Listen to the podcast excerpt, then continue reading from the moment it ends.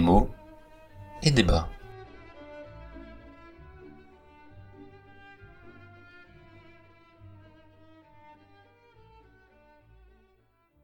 Bonjour à toutes et à tous, sous ce fameux soleil ardent d'octobre, nous nous retrouvons à nouveau pour parler littérature. Dans mots et débats, trois chroniqueurs donnent leur avis sur les livres que vous nous proposez. Pour nous donner vos suggestions, il suffit d'envoyer une liste sans aucune autre règle que la disponibilité de ces livres en français à podcastdmd.gmail.com. Aujourd'hui, nous parlerons de Le conte Lucanor de Don Manuel, Captive de Margaret Atwood et Le grand méchant renard de Benjamin Renner.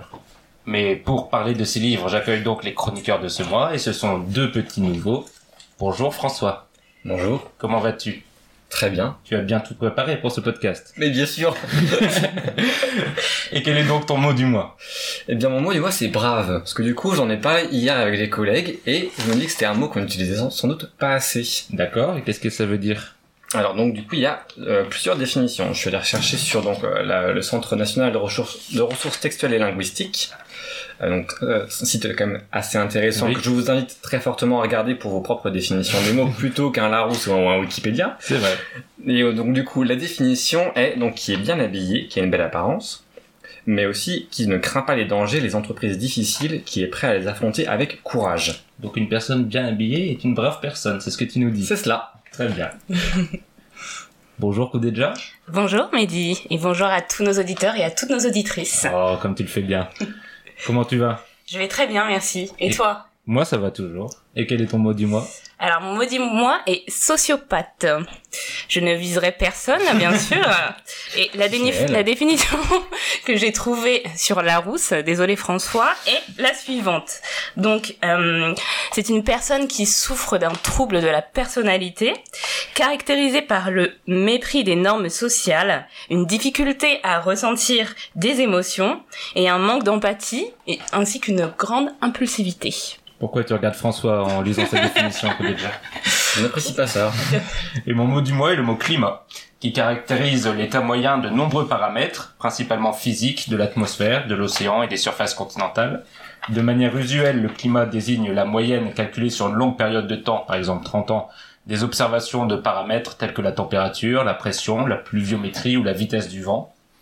Le terme climat apparaît dans la langue française au XIIe siècle comme dérivé du latin climatis qui vient lui-même du grec climat et qui désigne en fait à l'origine l'inclinaison de la Terre par rapport aux rayons du Soleil et par là désigne aussi certains lieux ou certains espaces qui avaient en commun cette même inclinaison.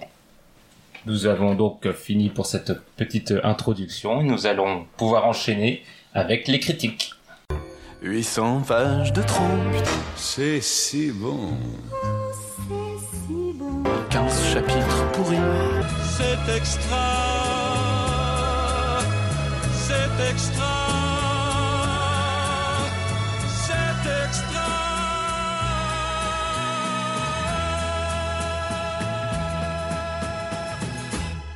Et nous commençons avec le livre du conte Lucanor de Don Juan Manuel que François va nous présenter. Merci pour cette intro- introduction. Euh, c'est un livre rédigé euh, à la base en, castillan. Euh, L'auteur est un, noble d'a- d'assez grande importance dans la mesure où c'est un petit-fils d'un roi de Castille et qui a une vie politique extrêmement importante. C'est Don Juan Manuel qui est le petit-fils de Ferdinand III.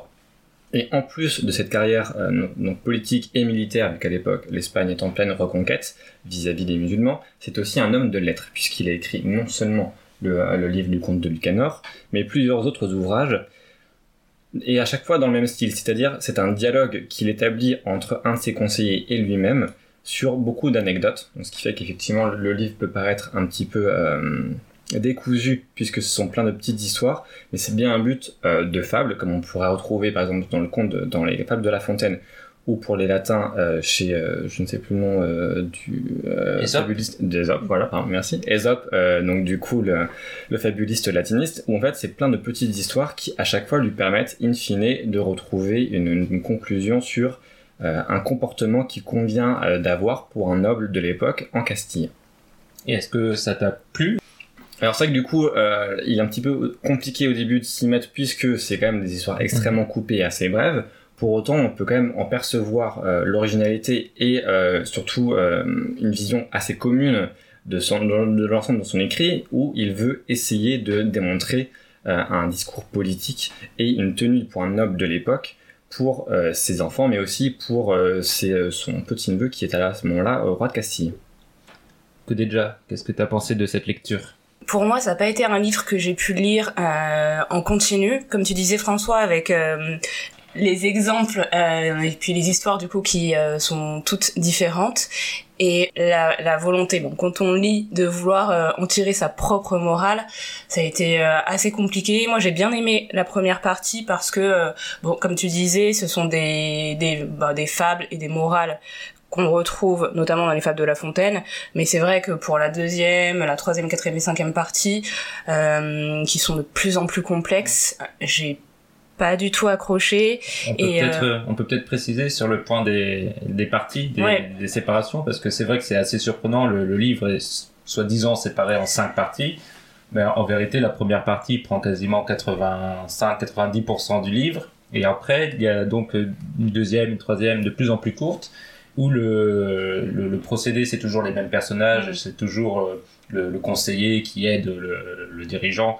et qui lui donne des conseils, mais lui dit je vais donner des conseils de plus en plus obscurs, de plus en plus difficiles à percevoir. Donc on passe de simples de fables qui sont censées être assez faciles pour que le, chacun qui lit le, livre est capable d'en tirer sa propre morale et ses propres exemples. Et les, parties finales deviennent extrêmement dures jusqu'à une cinquième partie qui est quasiment absurde parce qu'en fait il mélange le sens des mots juste pour rendre la phrase impossible à lire et on se demande vraiment quel est le, le but de rendre une complexité totalement euh, absurde qui est même pas élitiste parce que c'est vraiment on mélange les mots pour essayer de, de brouiller le message c'est un peu particulier Alors, oui et non, effectivement, on, rentre de plus en plus dans la complexité au sein de ce livre à, de ce livre à la fin, pardon. Mais euh, je pense que c'est le but de l'auteur. C'est que du coup, partir de quelque chose d'assez général et assez compréhensible par tous dans le premier livre, pour ensuite, à chaque suivante partie, du coup, aller de plus en plus loin dans la complexité, tout en restant, en fait, le livre premier est la base qui permet d'avancer dans la continuité. Donc c'est vraiment un livre qui doit se lire d'une traite, in Mhm. fine, et pas du coup assez scandé comme on pourrait l'entendre, puisque ce ne sont que des fables à la base que- qu'on peut lire euh, séparément les unes des autres, parce que du coup il y a un lien vis-à-vis des autres livres. Donc c'est vraiment une progression dans l'ouvrage qu'il faut comprendre, euh, et du coup pour ensuite pouvoir l'apprécier ou pas l'apprécier, mais du coup c'est vraiment un ouvrage qui est fait comme cela. Mais quel intérêt du coup de complexifier au fur et à mesure euh, le propos et puis les exemples euh, qu'il donne, comme disait Mehdi, avec euh, des phrases qui à la fin n'ont plus trop de sens. Il y a un cela s'appelle l'érudition, ou...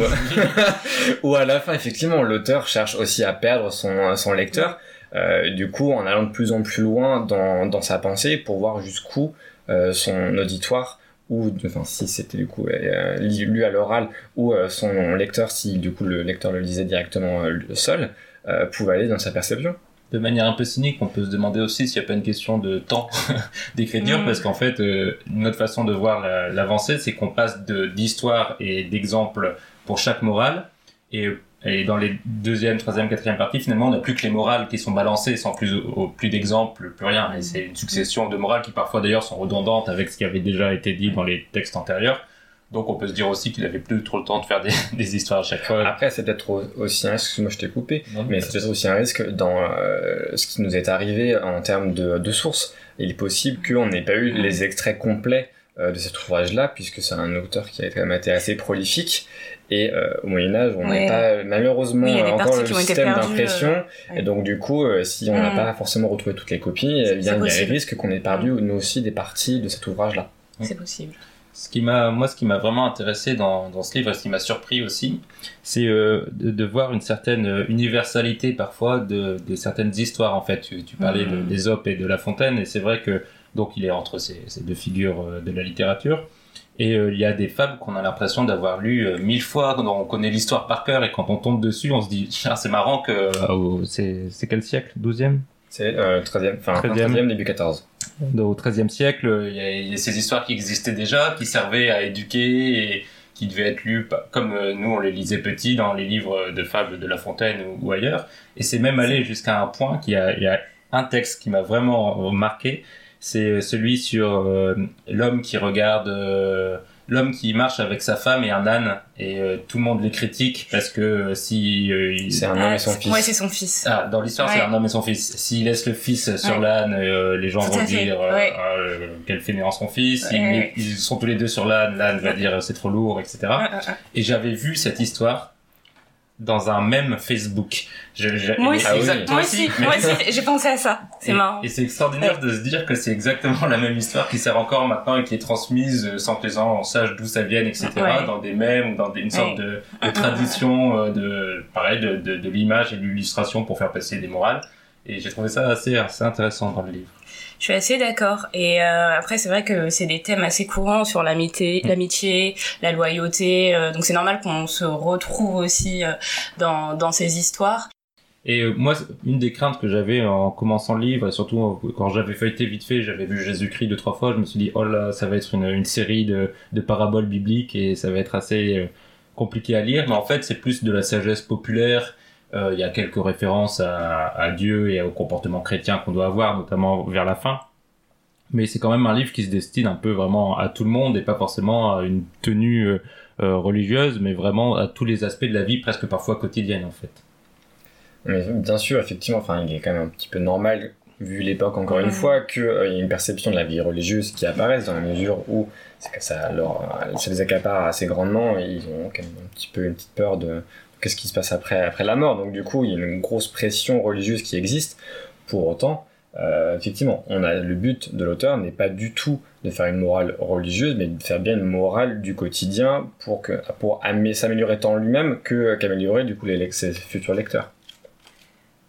J'avoue que je suis pas tout à fait d'accord avec toi, euh, François, sur le point de euh, dire que l'auteur ne veut pas en faire une morale religieuse, parce que j'ai l'impression quand même que tout ce qui irrigue le livre est, est religieux, et que à la, à, enfin, à la fin de chaque histoire, on pourrait dire, euh, enfin, fais quand même ce qui plaît à Dieu.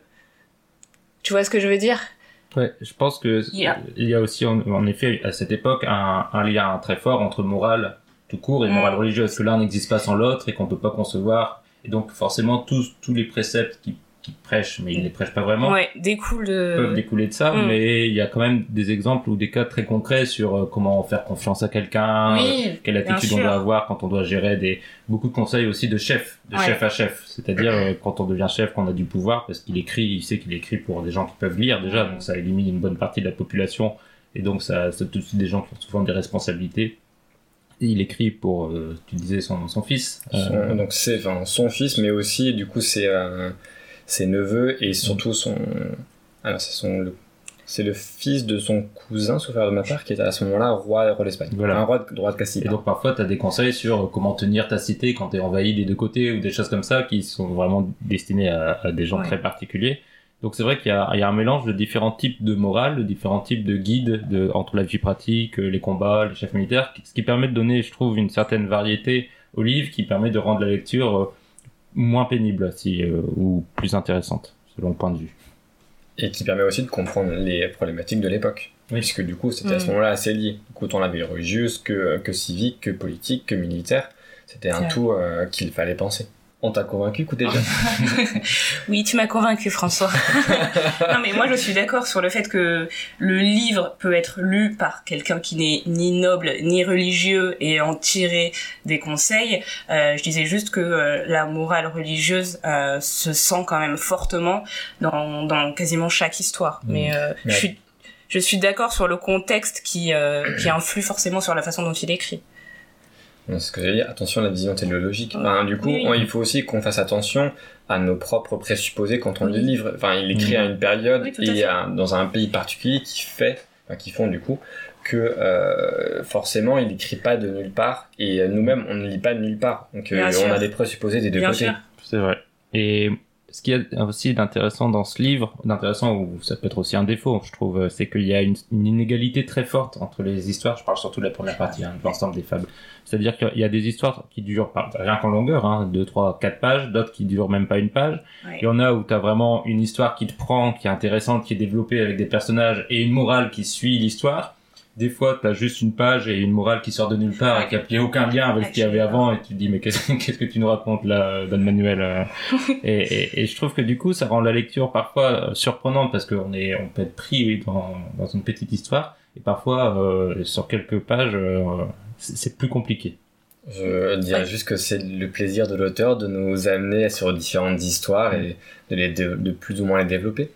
Ouais, après il y en a quand même certaines qui sont pas très euh, opérantes et qui illustrent pas très bien, comme disait Mehdi, euh, la, petite morale qui est inscrite euh, à la fin. Tu peux dire que tu peux pas nier qu'il y a quand même, comme disait Mehdi, et je suis d'accord, une certaine, euh, oui, une inégalité entre les, entre les, les, les exemples et euh, que ce soit en termes de pages, mais là moi je parle plutôt en termes de contenu. Il y a des histoires que j'ai relues du coup plusieurs fois sans vraiment euh, voir le lien euh, entre euh, ce qui est dit au début, enfin entre le conseil, l'histoire et puis la, la morale de fin. Oui, parce que on n'a pas précisé, mais c'est toujours très structuré, toujours de la même toujours- façon. ouais. Donc il y a toujours d'abord le, le, le roi qui arrive, euh, pas le roi, euh, il est Le comte, le, comte, Lucanor. le comte Lucanor qui demande un conseil à son conseiller. Son conseiller lui dit oui, euh, blablabli, Ouais. blablabla, mais je connais cette histoire qui peut vous aider. Il balance l'histoire. À la fin, il y a une morale et, il est- et le comte Lucanor et résume la morale en deux phrases. Euh, et donc, sur ce canevas très, très détaillé, très précis, qui bouge quasiment jamais, on a une variété de, de façons de faire et des histoires parfois très très longues et des fois des histoires très circonscrites qui ont finalement euh, peu de lien avec Ouais. la, la morale. Ce qui veut peut-être aussi dire qu'il a voulu mettre en évidence au travers d'un développement plus long certaines morales. Ça, c'est Et donc du coup, euh, certaines morales qui lui semblaient un peu Mm. moins importantes, moins les développer, puisqu'elles lui Mm. semblaient peut-être à l'époque aller de soi, alors Mm. que du coup il fallait qu'il Oui, argumente plus sur d'autres morales qu'il jugeait plus importantes. C'est vrai. Et du coup, parmi toutes ces histoires, est-ce que, euh, je vous prends dépourvu parce que je vous avais pas demandé avant, mais est-ce qu'il y a une histoire en particulier qui, qui vous a marqué? Dont, vous vous rappelez, par exemple, spontanément? Alors moi j'ai pris des petites notes sur pas mal d'histoires, donc c'est un peu dur d'en sélectionner une. Moi effectivement j'avais vu le même fa- Facebook là et même sur Twitter aussi sur euh, le, le fait qu'on ne peut jamais satisfaire tout le monde. Oui. Mais euh, il y a la leçon sur l'amitié aussi euh, que j'ai beaucoup aimée. Je crois qu'elle doit être dans les premiers exemples euh, de, de la première partie. Et c'est celle qui m'a touchée le plus et que j'ai trouvé le moins, euh, enfin le plus déconnecté du coup d'une morale un peu religieuse euh, ou même euh, de- d'un contexte un peu euh, guerrier ou euh, noble. Toi, François? Je me souviens d'une histoire assez euh, intéressante sur euh, un mariage arrangé où euh, la future femme et après femme du coup dans l'histoire euh, est un petit peu euh, violente Autoritaire. et autoritaire. Et euh, du coup où l'homme réussit par diverses actions à du coup à, à la calmer et à faire en sorte que avec bien entendu les euh, les présupposés de l'époque à ce Mm. qu'elle soit une bonne femme c'est à dire qu'elle lui obéisse Ça, c'est l'histoire la plus violente, hein, parce que c'est vrai que dans le livre, il, il, il sous-pèse quand même chacun de ses mots, mais celle-ci, je pense, François, je ne sais pas pourquoi, tu as sélectionné euh, ouais, la plus violente et Bah, c'est celle qui Parce m'a qu'il plus marqué il est assez du coup, délicat euh, sinon, euh, dans mais, son écriture. mais oui, il est délicat Ouais. et c'est marrant parce que les quelques fois où il parle de sexe, il prend toujours des énormes pincettes avec Ouais, des, des ouais, ouais, périphrases et des ellipses et il fait, il firent les choses que les gens de Tout cette fait. époque ne peuvent pas trop faire. c'est toujours très marrant à, à mais lire. tuer les gens c'est quelque chose de bien c'est tout Ça dépend du contexte, François. Et moi, j'avais bien aimé celle, mais elle était beaucoup plus abstraite euh, du, de la vérité Ah oui. et du mensonge, Ouais, euh, ouais, qui ouais. sont deux arbres différents et le Mhm. mensonge réussit. Et à la fin, la vérité triomphe, évidemment. Ouais, Donc c'est vrai qu'il y a, ouais. comme- bah, ça, rien que voir ces trois, ces trois histoires, on voit la variété des, des situations et euh, c'est ce qui, ce qui rend la lecture quand même euh, bah, justement. intéressante Est-ce qu'elle est intéressante? Est-ce que vous avez pris plaisir à lire ce livre? Alors pour ma part oui. Et est-ce que vous le recommandez d'ailleurs? Alors du coup, euh, je, je sais pas s'il faut forcément le lire d'un blog, même si je pense que oui, puisque c'est faut vraiment c'est que comme ça qu'on peut comprendre et pas euh, sporadiquement. Mais c'est aussi surtout pour le premier livre, euh, l'uti- l'utilité, c'est que du coup on peut le lire au fur et à mesure euh, et euh, si vous n'avez pas assez de temps pour le lire d'un coup, euh, ça vous permet de, de pouvoir le reprendre sans trop de problèmes. Déjà, est-ce que tu le conseilles?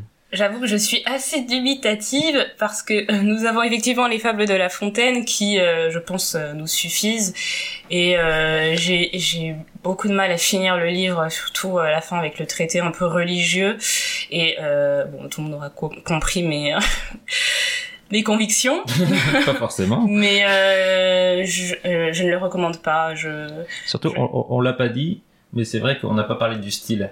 C'est vrai qu'il y a c'est quand même un ton en dessous forcément de ce qu'on connaît de certains euh, fables, de certaines fables type La Fontaine et, et les autres, parce que c'est pas censé être, enfin, c'est pas poétique et le, Mm. le style n'est pas autant travaillé. On sent quand même que il y a le message compte un peu plus que la forme Ouais. dans, dans sa façon de faire.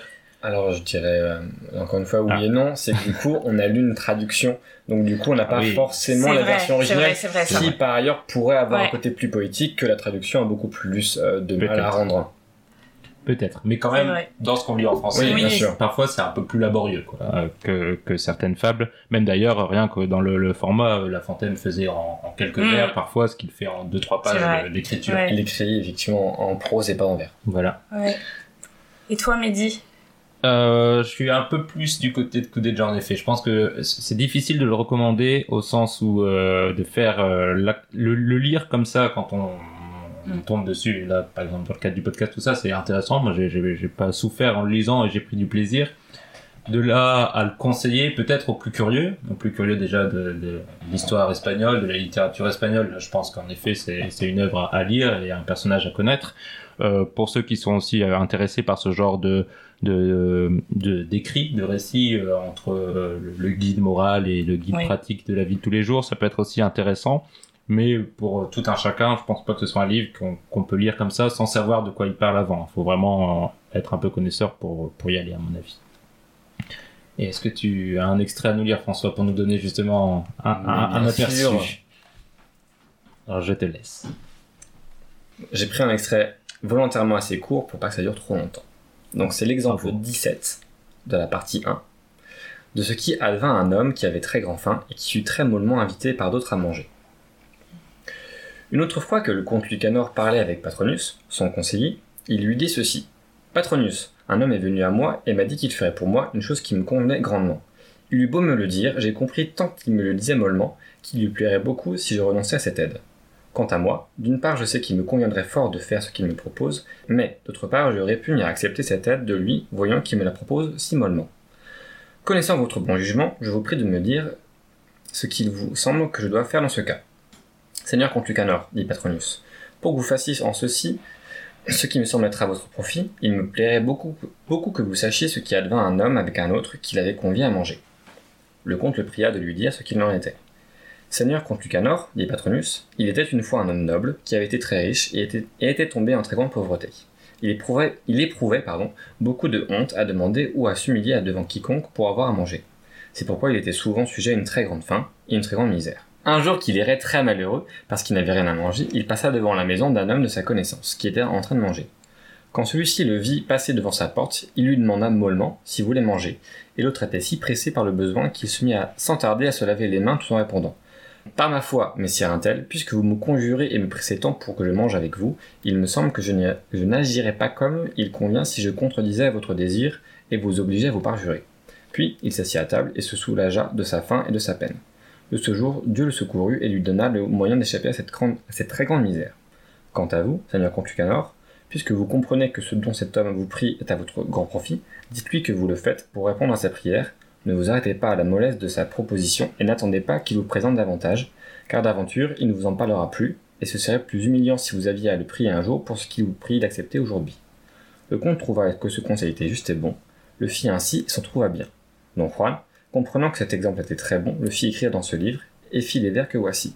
Si tu peux faire quelque profit trouvé, ne te fais pas beaucoup prier. Comme ça, ça permet de voir justement la, la structure dont on parlait de, Ouais. de chaque exemple. Donc oui, chaque exemple est stru- structuré ainsi avec des, des histoires plus ou moins longues. Merci François. Et nous passons donc à la deuxième critique euh, de ce podcast avec Captive de Margaret Atwood que Kudeja va nous présenter. Tout à fait. Alors, euh, Captif, c'est un roman qui retrace euh, une histoire vraie, celle d'une jeune criminelle, donc Grace Marks, euh, dans le Canada du 19e siècle. Donc Grace est une jeune servante de 16 ans qui purge une peine de réclusion à perpétuité pour euh, complicité de meurtre sur son employeur et euh, sa gouvernante. Alors pendant la grande majorité du livre, elle est soumise à une psychanalyse d'un jeune euh, psychiatre qui euh, tente de lui faire remémorer le moment euh, du meurtre dont elle dit ne plus se souvenir. Et est-ce que ça t'a plu? Alors, je suis un peu dubitative euh, sur ce livre parce que c'est vrai que euh, j'ai l'impression que l'auteur a réussi à construire des personnages complexes, vraiment que ce soit Grace ou euh, le docteur euh, Jordan, donc euh, le, le psychiatre qui euh, réalise sa psychanalyse. Euh, mais euh, j'ai été, on en a un peu parlé avant avec François. Ah, J'ai- c'est interdit ça, sur les règles. Désolée. J'ai été un peu déçue aussi euh, par la, la, la fin du livre qui euh, tombe un peu dans la facilité, j'ai l'impression, parce que euh, je sais pas si je peux Non, spoiler. non. Non. No spoil. Donc euh, bah voilà, le- la fin du livre qui tombe dans la facilité et euh, c'est vrai que l'auteur joue avec une certaine euh, ambiguïté qui parfois n'est pas opérante. Donc c'est par exemple Grace, euh, elle, euh, c'est, enfin parfois moi je l'ai vue comme une, un personnage fragile, naïf, et parfois je l'ai vue comme euh, une- un personnage un peu euh, revanchard, euh, froide et manipulatrice. C'est un peu le cœur de l'histoire aussi. ça. c'est totalement le cœur de l'histoire. Donc c'est vrai que l'auteur a réussi à bien jouer sur ces deux phases, euh, que ce soit pour euh, Grace ou même le, le docteur Jordan Mhm. qui est vu comme quelqu'un de quand même très rationnel, mais qui en même temps entretient une, lais- une liaison avec sa maîtresse de maison. Mais euh, j'ai été un peu déçue par la fin. C'est vrai que euh, on- la culpabilité euh, de, de la criminelle, enfin de la supposée criminelle parce qu'elle a été condamnée, n'est pas euh, n'est pas avérée, n'est pas. On, on reste sur notre fin, je trouve. Donc François, si j'ai compris, tu es, tu es d'accord? Alors du coup, ben, sur le, le fond, oui, effectivement, je suis d'accord avec Déjà, euh, c'est pas un livre que j'ai beaucoup apprécié. Pour autant, euh, on peut pas euh, dire que l'auteur, que Atwood, pardon, euh, n'a pas essayé aussi de créer des personnages intéressants. Effectivement, euh, la problématique qu'elle a, c'est qu'elle passe d'un coup à l'autre d'un coup, et donc on a du mal à comprendre son personnage d'un bloc, puisque du coup, euh, du- d'un moment donné, du coup, elle va être extrêmement gentille, extrêmement douce, extrêmement Ouais. fragile, et la seconde d'après, assez mani- manipulatrice, et donc du coup, on a du mal à comprendre le rapport euh, qui peut exister au sein d'une même personne, en- avec des changements aussi importants euh, dans le comportement. Après, est-ce que du coup, elle a voulu nous faire croire qu'elle était bipolaire, et donc du coup, qu'elle avait vraiment deux personnalités complètement différentes c'est un- Bipolaire, c'est- voire schizophrène. hein, le mot est dit dans le. oh, et donc là, du coup, euh, c'est peut-être comme ça qu'elle a voulu nous présenter cette, cette possible schizophrénie. Euh, moi, mon principal reproche, c'est qu'en fait, on voit venir la fin euh, à, au bout des 100 pages, quoi. Ah ouais? Et donc, du coup, euh, assez frustrant. C'est que du coup, on va dire, bon, bah, qu'est-ce qui se passe? Parce que du coup, à la fin, euh, bah, si, il se passe ça, et donc, du coup, euh, je trouve que son suspense euh, retombe assez, malheureusement, trop vite. à mon goût. Ah ouais, moi le, le suspense n'est pas retombé si vite que toi Fran- François, j'ai été déçue par la fin, mais plus parce que je l'ai trouvé euh, assez facile finalement. Euh, j'ai l'impression que l'auteur, a- enfin euh, sûrement, a pas voulu prendre position euh, pour un camp ou l'autre, mais euh, je trouve pas que dès le début on se rende compte que euh, le la fin la fin qui est arrivée arrive parce que euh, il y a notamment un épisode euh, dans le livre de mesmérisme Ouais. et euh, enfin d'hyp- d'hypnose en fait oui. et euh, à la, à la suite de ce de cet épisode on pense enfin moi j'ai pensé arriver euh, à une certaine euh, conclusion une Mhm. certaine vérité qui euh, n'était pas celle-là donc je suis pas totalement d'accord sur euh, le fait que la fin euh, s'anticipe euh, dès les des 100 pages Moi, je suis même, je suis assez surpris parce que j'ai, pense une réaction totalement inverse à vous, surtout à François et même à... déjà, j'ai, moi, j'ai beaucoup aimé le livre, mais surtout, j'ai, j'ai trouvé qu'il était particulièrement intéressant parce que je trouve qu'après les 100 premières pages, ou moi-même, beaucoup plus, on va dire, je- euh, elle se sort totalement de la situation dans laquelle elle place, à l'origine les, les deux personnages principaux. Donc, euh, tu, tu l'as dit, coup déjà, mais il y a cette femme euh, incarcérée qui euh, a un passé et on a l'arrivée d'un psychanalyste qui essaye euh, jeune euh, naïf un peu Mm. qui essaye de la découvrir et on a l'impression vraiment que euh, on va avoir un, un- quelque chose d'assez classique entre euh, le, la- le regard naïf euh, d'un psychanalyste ou de quelqu'un qui essaye de comprendre un meurtrier ou, ou innocente, comme on l'a eu dans beaucoup de films et beaucoup de livres, notamment on peut penser au, au Silence des agneaux, où il y a ce, ce rapport entre l'observateur et l'observer, et tout un jeu d'ambiguïté sur est-ce qu'il est vraiment aussi méchant qu'on le pense, est-ce qu'il est so gentil. Et finalement, plus le livre avance, plus les l'ensemble des personnages devient ambigu, et on sort de cette relation, je trouve, euh, gentil docteur, euh, méchante prisonnière, et même le docteur devient de plus en plus am- ambigu, et puis finalement Ouais. on sort de cette relation, et le livre prend une direction finalement assez différente de ce que j'aurais cru imaginer. Et je trouve que il s'en sort plutôt très bien euh, dans sa construction. Il y a une grosse partie de, de flashback, euh, mais ce flashback, il est à la fois, c'est le récit de, de la prisonnière, mais c'est aussi le, le regard du psychanalyste qui écoute ce récit et qui le commente en se disant qu'est-ce qu'il y a de vrai, qu'est-ce qu'il y a de faux? Du coup, on a tout ce jeu sur la vérité, sur euh, ce qui s'est réellement passé et ce qu'on essaie de découvrir. Et je trouve que ça rend la lecture assez captivante jusqu'à la fin qui est, là je suis d'accord, peut-être un peu précipitée. Euh, je trouve qu'il y a les, sur les 20 de- dernières pages une succession d'événements qui vont trop vite et on a l'impression qu'elle n'arrive pas à conclure son livre. Mais pour moi, c'est pas là le cœur du livre. Le cœur du livre est plutôt réussi. Je suis assez d'accord quand même. Et euh, c'est vrai que pendant tout le livre, j'ai douté moi, un peu comme euh, le docteur euh, Jordan. Il y avait des moments où j'étais vraiment convaincue qu'elle était coupable et euh, d'autres moments où euh, je voyais vraiment plus son côté euh, manipulateur. Et je pense que ça, c'est quand même une, une force du livre de réussir à nous présenter le, comme tu disais, le flashback sans prendre parti.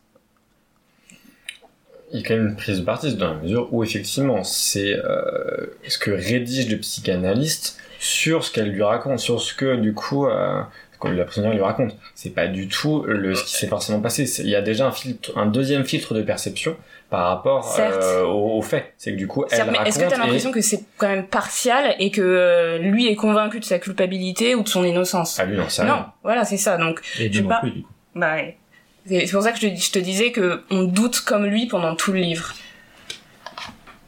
Et on doute aussi de ce qu'il pense. Enfin, il y a ça aussi, il y a tout ce jeu, c'est parce qu'on n'est pas forcément dans la peau du docteur. Au début, je pensais que l'installation, ça allait être, euh, nous lecteurs, nous sommes le docteur, et euh, le Mm. docteur aura toujours le doute ou pas. Et finalement, on se détache même du docteur et de ce qu'il pense, et on se dit, mais lui aussi, il, il, il la manipule, et, en fait, il n'arrive pas à faire ce qu'il veut, et ça part Ouais, sur il, il- il se sert d'elle pour prouver Voilà. aussi sa propre théorie. Et donc du la coup essayer de la guérir C'est vrai.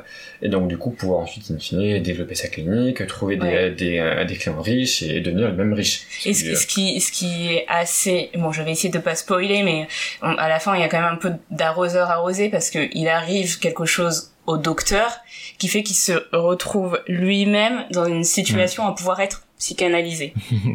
C'est ça, oui. Et, et du coup, je, tr- je trouve ce- ce- ce- cette situation miroir assez intéressante parce qu'on se retrouve nous aussi un peu pas trahis, mais euh, euh, Ouais. surpris de, de ce qui arrive et on comprend le, le personnage de Grace qu'on pensait être euh, sauvé par la psychanalyse. Finalement, elle, elle est à nouveau dans ses propres pensées. Et du coup, en tant que lecteur, on n'a pas de, de personnage auquel s'accrocher vraiment et ce, ce trouble, cette ambiguïté permanente dans le livre, je la trouve vraiment intéressante et je trouve que c'est ce qui fait vraiment la, la force du livre. Un livre assez long. Hein. Est-ce que, je- est-ce Ouais. que vous l'avez trouvé trop long, par exemple? Parce qu'il fait, dans ma version, 520 pages. euh, j'ai une version de page donc je sais plus combien elle faisait Ouais. mais euh, À peu 400, près 500, 600, ouais, 600 pages, ouais, un peu moins de 600 pages. Non, j'ai pas trouvé euh, trop long à lire. Moi, j'avoue que je l'ai quasiment lu d'une euh, d'une traite et euh, ouais, j'ai apprécié de le lire. Et toi, François, tu l'as pas trouvé trop trop long? Alors si, non parce que du coup j'ai l'habitude de lire des, des gros romans mais euh, t'as pas accroché. j'ai pas accroché et j'ai poussé pour le finir mais euh, Est-ce que si la fin avait été différente et euh, qu'on avait eu une la- une vérité sur euh, ce qui s'est passé, ça t'aurait ça aurait changé ton avis? Euh, peut-être, mais du coup, euh, avec les si on ferait Oui. beaucoup de choses. Mais ce que je veux dire, c'est que c'est- pas donner un avis. C'est la fin qui, qui influe sur ton, sur ton, sur ton avis, ou c'est vraiment tout le livre. euh, pour moi, c'est un peu tout le livre Ouais. où du coup, je trouve, même si elle a essayé de nuancer, c'est un peu, un peu stéréotypé sur énormément d'événements. Le docteur qui passe des choses, enfin, un moment donné, il, enfin, pourquoi tu fais ça? Enfin, ça n'a rien à voir avec le bouquin, il y a rien Ouais. à voir avec l'histoire principale, il y a des histoires connexes Ouais, qui, euh, moi, je trouve perturbent l'histoire principale et qui n'apportent rien, in fine, euh, à cet ouvrage. Tu trouves pas que tout ce qui arrive au médecin apporte quand même une certaine complexité à son personnage et euh, qui permet un peu de le sortir de, ce- de cet être qu'on imagine rationnel, euh, qui est médecin. Il est rationnel. Enfin, du coup, c'est pas lui qui. Ah, Enfin, Oui. l'hypnose, c'est pas lui qui le propose, mais du coup, c'est plutôt, euh, bah, du coup, l'hypnotiseur qui l'influence très fortement pour qu'il le fasse, ainsi que la, la femme du directeur de la prison. Ouais. Ce qui peut se passer, du coup, dans, dans sa vie personnelle, on voit qu'il est ultra rationnel et que la proposition euh, d'une personne, euh, il ne le fait pas, il s'enfuit à, à contrario parce que du coup, il veut pas du tout s'engager dans cette relation-là. Ouais, mais il y a- il y, a quand même un moment où on a l'impression qu'il développe des sentiments pour euh, Ouais, et un certain attrait pour euh, sa sa patiente parce qu'on peut l'appeler comme ça et qui ajoute encore de la complexité euh, à, ce- à, à ce personnage. en à son fait. regard sur Ouais. le personnage. Oui. On sent qu'il contrôle de moins en moins Ouais, la situation, plus- à, la fois sa relation avec la, et sa vie personnelle, et que tout se dérègle peu à peu. Et finalement, il se recroqueville sur une pensée, à la fin du livre, qui est à l'opposé du personnage qu'on a connu à l'origine. Et c'est ça que c'est intéressant, parce que euh, il y a une, une autre chose dont on n'a pas parlé, qui moi je trouve est assez intéressante dans le livre, c'est qu'elle s'appuie vraiment sur, c'est très documenté, on le sent à la fois sur la réelle affaire et sur l'époque. Et elle s'appuie aussi sur les, les débuts de ce qu'on appelle la psychanalyse, parce fait. depuis tout le début on parle d'un psychanalyste, Mm. mais ça n'existait pas vraiment à l'époque. Mm. C'était les, les débuts de cette euh, de cette science ou en tout cas de cette méthode de guérison de, de certains patients et on voit que c'est assez mal vu et que alors, il y a en même temps d'autres théories comme l'hypnotisme etc et que tout est un peu mélangé ces sciences du, du mal-être euh, psychique des, gens vrai. et des asiles. Il y a aussi toute une question sur Mm. qu'est-ce qu'un asile et euh, qu'est-ce qu'un bon asile et qu'était un asile à l'époque. Et je trouve que c'est assez fascinant de voir un peu cette, cet tâtonnement euh, à Mm. l'époque sur, sur ces sujets. Elle en parle de manière a- assez, assez sobre, assez fluide dans le récit et j'ai trouvé ça assez, euh, assez intéressant. Et j'ai une autre question, mais là, c'est une question difficile, hein, donc euh, préparez-vous, parce que on connaît maintenant, elle est Margaret Atwood est devenue euh, connue grâce à, à la série Netflix Handmaid's Tale tirée d'un de ses livres. Et euh, elle est connue notamment dans cette série pour avoir un propos féministe et, et engagé. Est-ce que pour vous ce livre est féministe et engagé? Non, je pense pas qu'il est ni féministe ni engagé. Effectivement, il décrit correctement la, la situation de l'époque où malheureusement euh, la femme n'est pas forcément euh, très appuyée dans, sa, dans, sa, dans son positionnement au sein de la société, mais en même temps c'est ce qui a sauvé Grace. S'il n'avait pas été femme, si ça avait été un homme, elle aurait été tuée. Le fait que du coup elle soit très jeune et qu'elle soit Ah. une femme a fait qu'en gros on l'a laissé vivre en l'emprisonnant à vie. Mais en gros c'est le seul moment où on perçoit euh, que sa position de femme a une utilité pour elle. En dehors de ça, euh, elle a pas du tout un, enfin, Margaret Atwood n'a pas du tout un discours féministe à l'encontre euh, des Oui, femmes dans, son- euh, dans son ouvrage. Elles sont ouais. présentes. Une la, la femme du directeur de prison euh, quand même supporte beaucoup ouais. euh, Grace, elle l'aide beaucoup, mais euh, parce qu'elle est intéressée par la psychanalyse et par C'est l'hypnotisme plus pour ça, c'est vrai. pas, et, et par ses talents de couturière parce que elle est très bonne en couture. Est-ce que du coup c'est bien de dire ça euh, Oui, sur elle- une elle- femme ouais. Mais voilà, elles ont Non, des elle- positionnements c'est vrai, elle- assez, euh, c'est bah, vrai. elles sont des positionnements de femmes de l'époque. C'est vrai qu'elle présente la condition des femmes sans forcément la dénoncer ou. Euh... Ouais, c'est vrai, je suis assez d'accord avec toi. On ne peut pas vraiment dire que ce soit un livre euh, féministe ou engagé. Moi, je pense que c'est c'est pas fait de manière brutale. Euh, C'est-à-dire qu'il n'y a pas en effet de morale, en tout cas pas comme dans le, le conte Le Canard, ça c'est sûr. Mais euh, il y a quand même une certaine vision dans le livre du rapport entre les femmes et les hommes qui décrit certaines choses et qui les critique. Et le, autour de, de ce personnage de Grace qui finalement je trouve est le seul personnage qui s'en sort véritablement du livre qui est pas totalement condamnable parce qu'elle a, elle a ce côté euh, mystérieux et assez, et assez fort en tant que personnage. Et euh, on l'a pas dit mais il y a aussi le côté classe sociale et euh, dans sa façon parfois assez euh, simple de dire les choses et de voir les choses, elle critique certains certains faits, notamment les, les, les remarques des hommes à son égard, etc. Et tout autour d'elle gravite une succession d'hommes différents, de portraits différents, qui sont quand même tous très à charge, je trouve. Ouais, c'est vrai qu'ils sont pas flatteurs. Ils sont pas vrai. flatteurs et, et ils, ils ont tous un, un problème avec les femmes, avec leur relation avec les femmes, et souvent une vision assez négative et, et assez froide de ce que l'homme doit apporter à la femme et la femme doit apporter à l'homme. Et je trouve que grâce au personnage de Grace et à sa vision des choses, elle arrive, Margaret Atwood, à faire passer certains messages et euh, tout en, en ne faisant pas de ce personnage une sorte de de- d'ange ou de, de, de sainte euh, ce qui rend le, le, le personnage encore plus intéressant. Je trouve qu'elle arrive à apporter un certain message qu'on pourrait qualifier de, de féministe euh, dans un sens, mais de manière vraiment très très subtile. Après, je pense pas non plus que c'était le propos de, l'ouvrage euh, d'instiller un, un style féministe et un discours féministe. Ouais, sachant qu'elle s'inspire quand même de réels, donc c'est un peu compliqué. Bon, elle aurait pu euh, ajouter sa, sa, un peu sa patte et une certaine morale, c'est vrai, comme le disait Mehdi. Mais euh, moi, je vois vraiment pas ce livre comme un livre engagé, même si c'est vrai que les hommes qui y sont dépeints euh, ne, sont, ne sont pas dépeints de façon très flatteuse.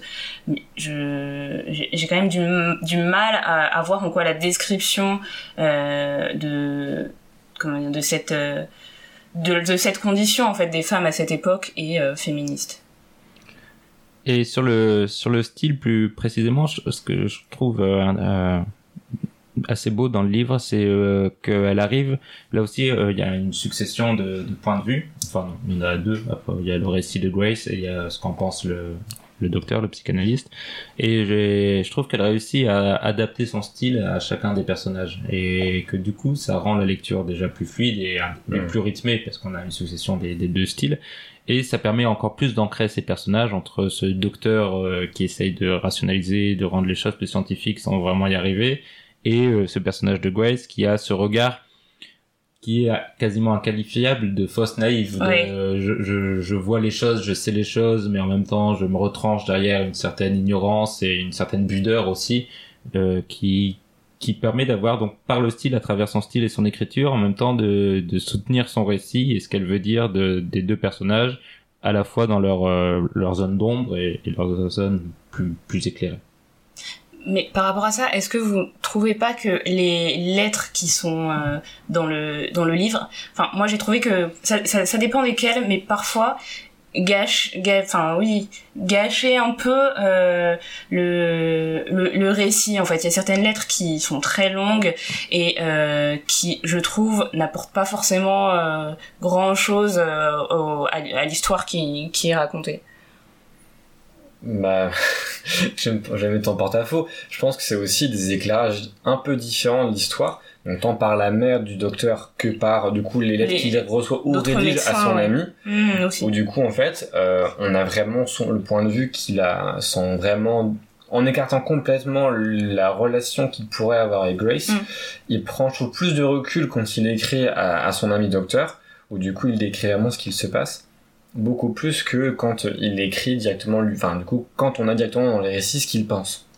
Donc il y a pour moi un point de vue un peu plus objectif quand Mm. il écrit. Effectivement après les lettres de sa mère où elle s'inquiète ou euh, où, elle- où elle parle C'est du un peu de- long parfois, c'est un elle peu parle long. de, euh, du fait qu'elle veut le marier à tout prix, c'est un autre débat, mais euh, Ouais. je trouve que les lettres qu'il rédige à son, à son, Celles-là sont un peu plus. docteur. Ouais. euh, on apporte vraiment, vraiment quelque chose au récit. C'est vrai qu'on sent aussi que c'est un processus narratif parce que comme elle euh, se, elle parle à travers les yeux de Grace et du docteur, elle a besoin parfois d'avoir un, un troisième médium pour éclairer certaines situations ou tout simplement quand les deux personnes ne se parlent pas ou ne sont plus ensemble, d'avoir Mhm.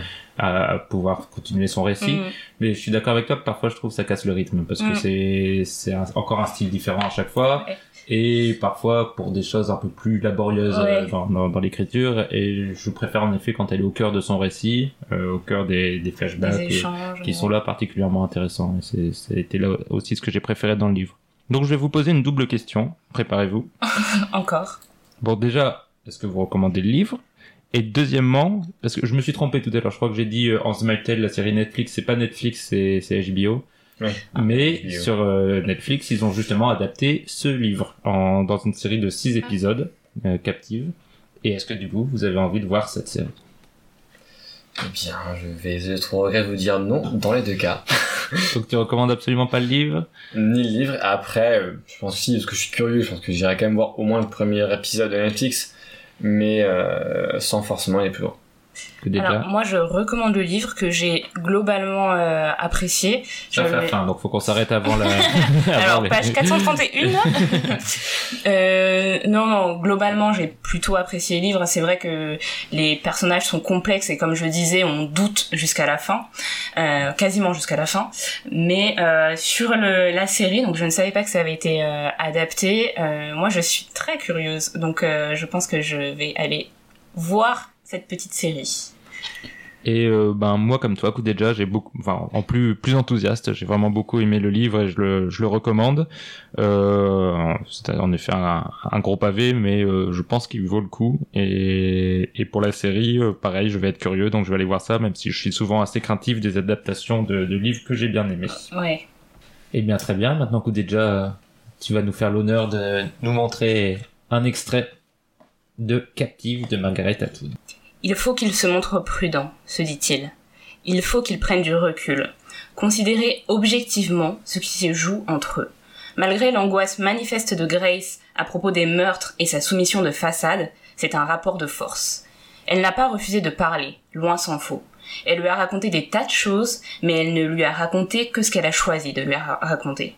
Ce qu'il veut, c'est ce qu'elle refuse de raconter, ce qu'elle choisit peut-être de ne même pas savoir conscience de la culpabilité, ou sinon de son innocence. L'une comme l'autre pourrait être cachée. Mais il, réussira quand même à la lui extraire. Il lui a fait avaler l'hameçon, mais va-t-il pouvoir l'extirper de, là? Afin qu'elle remonte, qu'elle sorte de l'abîme, qu'elle émerge à la lumière, qu'elle quitte l'océan bleu profond. Merci Kouteja. Et nous passons à la dernière critique, celle de la BD que je vais vous présenter. Et il s'agit donc euh, du grand méchant renard de Benjamin Rainer, je pense que je prononce bien. Enfin, je sais pas en fait, j'espère. et le grand méchant renard est une BD parue en 2015. C'est l'histoire d'un renard un peu nul qui vole des œufs sous les ordres du loup. Il les élève afin qu'ils deviennent des poussins pour pouvoir manger quelque chose de plus euh, euh, consistant. Et évidemment, il finit par euh, s'y attacher et à, à devenir euh, leur, leur mère. C'est une BD qui a connu un sacré succès puisqu'il a été adapté en, en, un film qui a gagné le meilleur, euh, le César du meilleur film d'animation. Et c'est une BD aussi à destination des enfants, on en, on en parlera, qui joue beaucoup sur les ressorts comiques, notamment comiques de situation, euh, et c'est aussi euh, comique de gags, de dialogue presque slapstick mais c'est surtout un livre trop mignon.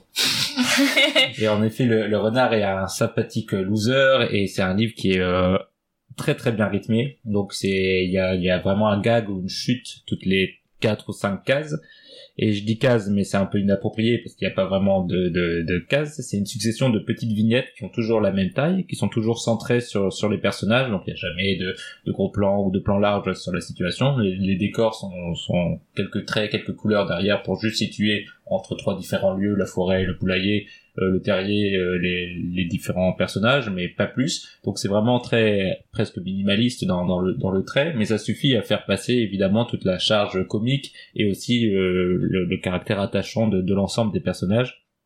C'est, c'est une BD qu'on lit avec toujours un, un petit sourire en coin. Peut-être pas énormément d'éclat de rire, je sais pas, vous me direz. En tout cas, toujours un, un, une sorte de petite joie diffuse parce que c'est une succession de petits moments de, de vie qui, qui font rire et qui font sourire. En tout cas, je pense, si on a gardé une certaine âme d'enfant, et est-ce que François, tu as gardé ton âme d'enfant? Oula Pourquoi tu attaques Je vais pas attaquer, je, je demande. Euh, non, j'ai beaucoup apprécié euh, cette BD. Je, je, je, reconnais que je suis pas un très grand fan de BD de façon générale. Je suis un peu plus fan de, de romans, mais c'est vrai que c'est une histoire qui se lit extrêmement bien, qui est mignonne et qui c'est vrai, du coup, peut se lire, mais sur plusieurs niveaux de lecture, on peut lire tout à fait avec les enfants parce que ça reste une histoire qui est compréhensible assez rapidement. Mais je pense qu'il y a d'autres niveaux de lecture qui sont plus, enfin, qui peuvent aussi être intéressants pour des adultes et euh, qui permettent vraiment, euh, à ce que ça, on puisse passer, euh, peu importe son âge, un, un bon moment en lisant. C'est vrai que je te rejoins François, moi j'ai beaucoup apprécié ce, ce livre et euh, je l'ai lu avec un peu de j'ai rigolé, enfin rigolé, c'est peut-être un peu fort mais j'ai eu ce petit sourire en coin et un peu de tendresse en lisant le livre. Et euh, c'est vrai que je pense qu'on peut le lire à tout âge et en tirer euh, des des enseignements peut-être euh, différents. Parce qu'il y a des questions enfin il y a des questions qui sont évoquées sur la filiation, sur l'identité, sur l'apparence, bon euh, des questions d'actualité, c'est vrai. Tout à fait et euh, qui nous permettent de nous remettre un, nous remettre un peu les, les, les, idées en place de façon assez simple finalement euh, qui traite de trois animaux euh, globalement le renard la poule et puis on a un peu la caricature de, de la police avec le chien euh, une certaine euh, vision de la police on va oui, dire. oui oui on va dire ça et non non moi j'ai j'ai beaucoup aimé je pense que peu importe l'âge, effectivement. Euh... Mais quand on parle d'âge, j'aimerais qu'on précise un peu parce qu'il m'a, ce qui m'a un peu surpris dans, en lisant le livre, c'est que c'est un récit qui peut vraiment, je pense, plaire aux tout petits, mais il y a quand même des gros mots. Il y a des bordels, il y a des, des, des mots comme ça, et j'ai trouvé ça surprenant de mettre euh, dans les, la bouche de ces personnages, ça renforce le côté comique pour les adultes, parce que Mm. du coup ça crée des situations euh, plus fortes. Mais est-ce que c'est pas dommage de, de, de mettre ça dans un livre pour enfants? Ou à quels enfants ils se destinent?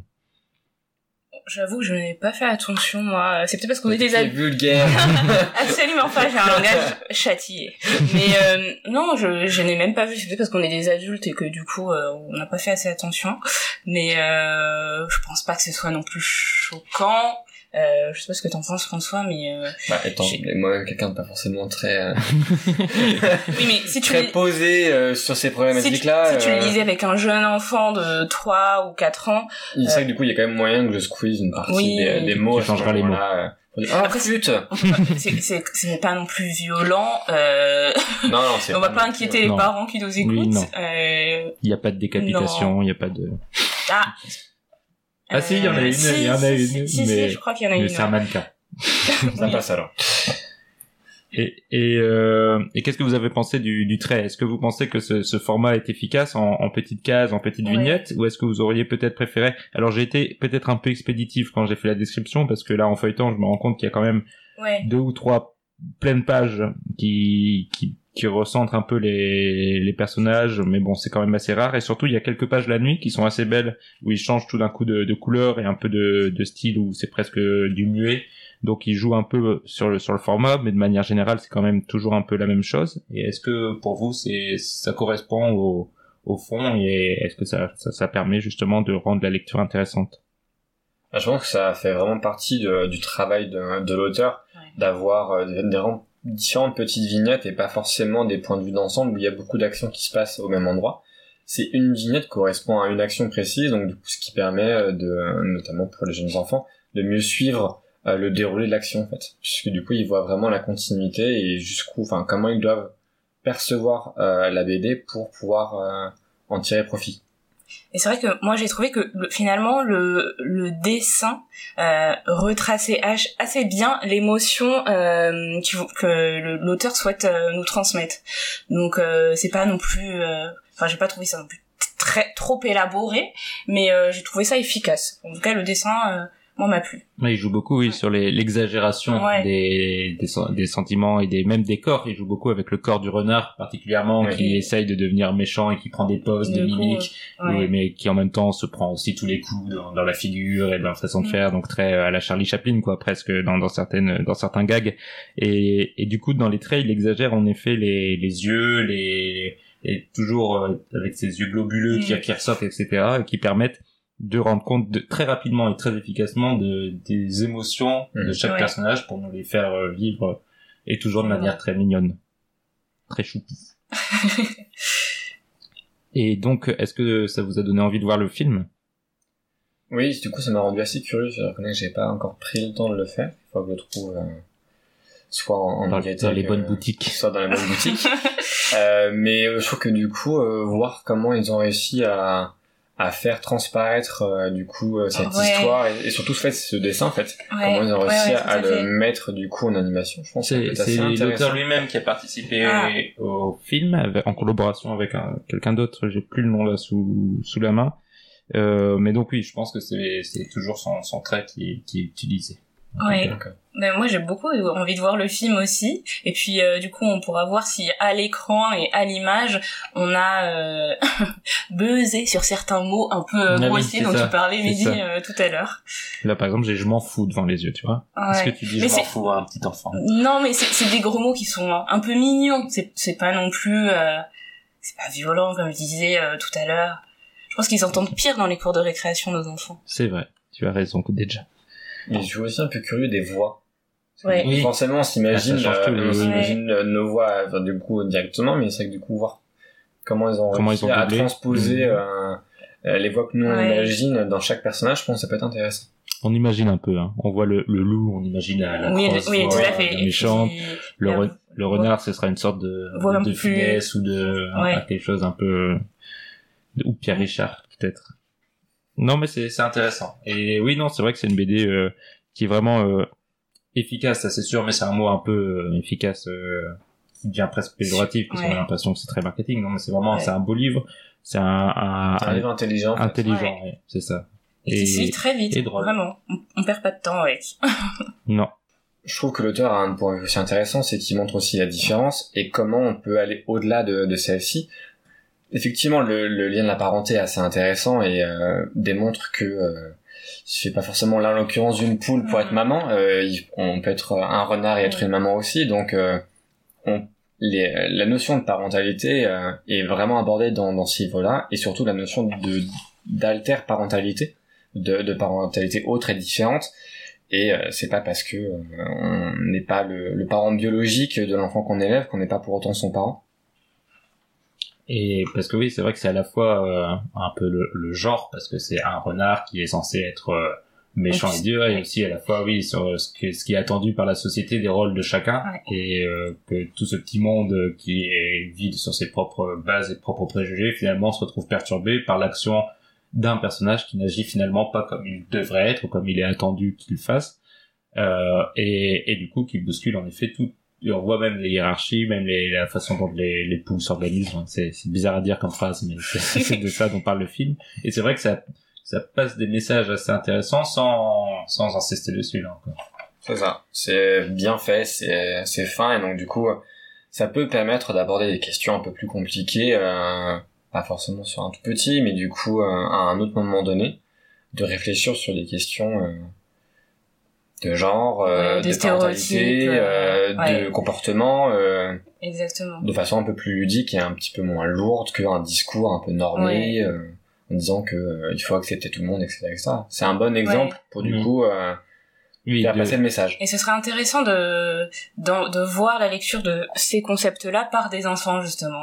De, parce que forcément, pour nous, ça nous paraît assez évident euh, quand on voit que les deux mamans, euh, à la fois celle qui est euh, sa maman d'éducation et euh, la maman biologique, donc la poule, euh, arrivent à être deux bonnes mamans, entre guillemets, parce que Mhm. Voilà. Mais du coup, ouais, moi, je serais intéressée de savoir ce que des enfants de 7-8 ans euh, pensent après avoir lu le livre. Est-ce qu'ils arrivent à voir ces questions de, de filiation, de, de parenté, de- d'apparence, de, stéréo- de, sté- de- oui, de stéréotypes, de différences. Du coup, est-ce que vous pensez aussi que c'est un livre qui pourrait être euh, utilisé par les, les enseignants euh, dans, dans les écoles, etc., pour, euh, pour certains enfants pour... Moi, je pense que oui. Euh, après, je, je pense que certains parents, euh, après avoir lu le livre, n'auront pas le même euh, avis que moi. Je suis pas sûr, hein, parce que c'est quand même assez... c'est c'est fin, c'est fin, c'est c'est vrai. assez fin c'est pour Mais- y a vraiment plusieurs niveaux de lecture en fait donc du coup ça peut passer euh, Tu penses c'est pas- moi je trouve que c'est que- c'est suffisamment bien fait du coup pour que ça n'achoppe pas autant que d'autres d'autres livres pour enfants ont pu le faire notamment euh, je pense euh, à l'ouvrage sur la lune et euh, le poisson c'est ça le poisson de la lune? Oui, oui. où du coup qui a créé une assez grosse polémique il y a 2-3 ans et euh, du coup pour l'avoir lu le, le- du coup le, la BD sur le poisson de la lune Mm. c'est un peu moins flagrant et un petit peu moins frontal Ouais, peu... euh, le grand renard donc du coup peut-être un peu plus intéressant et un peu moins problématique Un peu et moins conflictuel. Ouais, Hmm. peut-être. Très bien. Est-ce que quelqu'un veut m'aider pour lire un extrait? Ou Je déjà que déjà. Allez. Tu veux faire le loup ou le renard Euh, bon, je... Comme tu veux, Mehdi, moi je me sens euh, bien renard, mais je peux faire le loup, Je fais le loup et tu fais le, le renard. le gentil renard. Non, le grand méchant. hein. Oui, c'est ça. Alors, c'est le moment où le loup euh, veut manger les, les poussins qu'il attendait depuis longtemps euh, avec le renard. Je me suis dit qu'il était temps pour nous de les dévorer. Qu'en penses-tu? Déjà? Bah oui, déjà, ça fait six mois qu'on attend. Je meurs de faim, moi. Enfin, tu veux vraiment les manger là maintenant? Tout de suite Bah oui. Pourquoi pas maintenant? Ben, je m'y attendais pas, tu me prends un peu au dépourvu. Tu verras, c'est simple. Il suffit de les mettre dans la bouche et de mâcher. Je vais te montrer. Attends Tu veux pas revenir demain? Pourquoi demain? Bah, le temps qu'on puisse se dire au revoir et qu'on puisse passer encore un tout petit peu de... Dis donc, tu ne serais pas attaché à eux, toi? Moi? Pas du tout Alors là, je m'en fous complètement d'eux. On les bouffe quand tu veux. Si tu veux bien, on va les manger maintenant, alors. D'accord? Ah bah oui, on y va, on y va. déjà va aussi faire le pouce. Maman, maman Tiens, maman, je t'ai fait un bouquet. C'est pour te remercier d'être la maman la plus gentille du monde. T'as vu? Il m'a offert des fleurs. C'est la première fois qu'on m'offre des fleurs. On les mange maintenant Oui, t'as raison, il faut pas que je me laisse aller à la sensibilité. Et voilà pour ce, ce petit extrait théâtral. Merci déjà. À l'improviste en plus. Et je vous ai pas demandé, mais oui, vous, vous le conseillez euh, à tout le monde. du coup. Oui. Tout à fait. Très bien. Et donc nous avons fini pour le programme d'aujourd'hui. Nous pouvons passer à l'avant-dernière rubrique euh, du podcast, les recommandations. Mais moi, je ne suis pas ainsi que certains de tes prêtres du amis. Tu peux avoir confiance en moi. Aie confiance, crois en moi,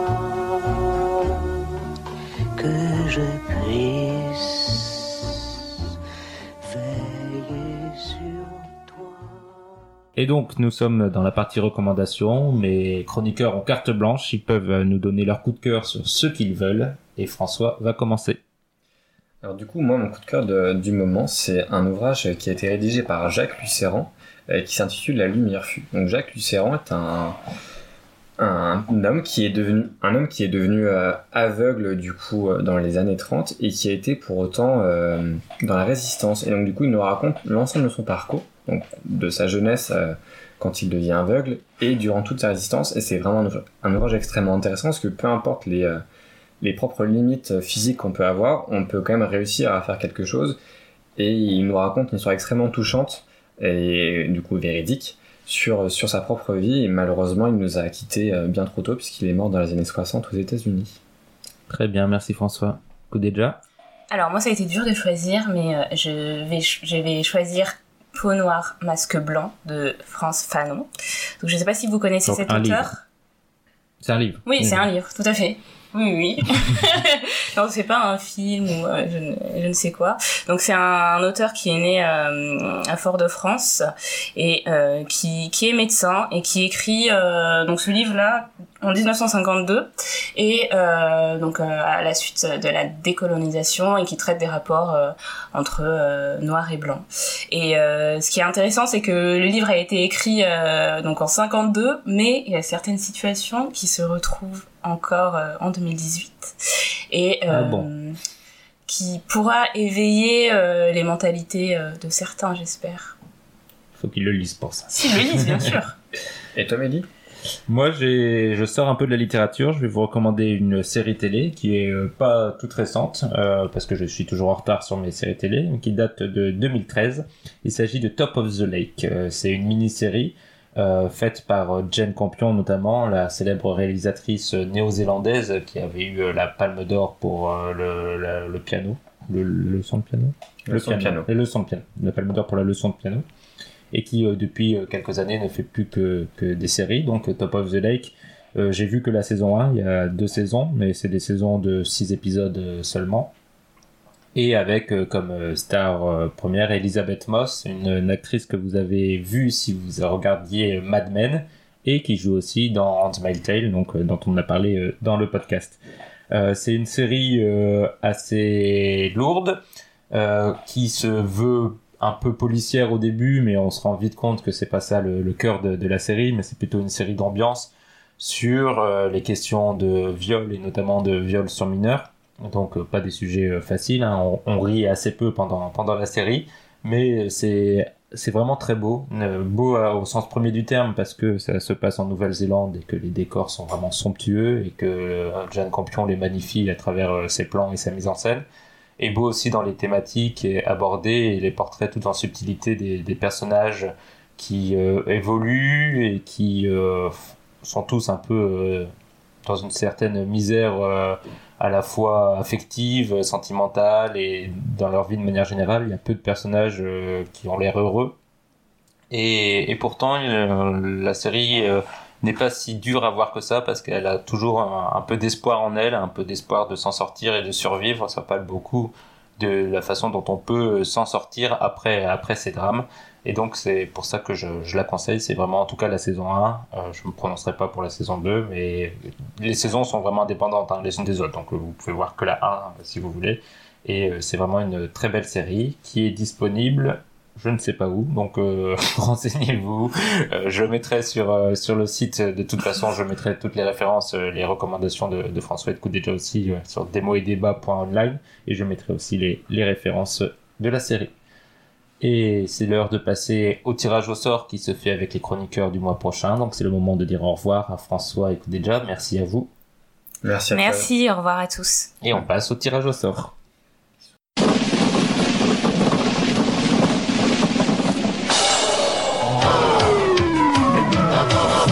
Bon, Bonjour, c'est moi, Orson Welles. Je me permets d'interrompre ce podcast car on se fout un peu de moi.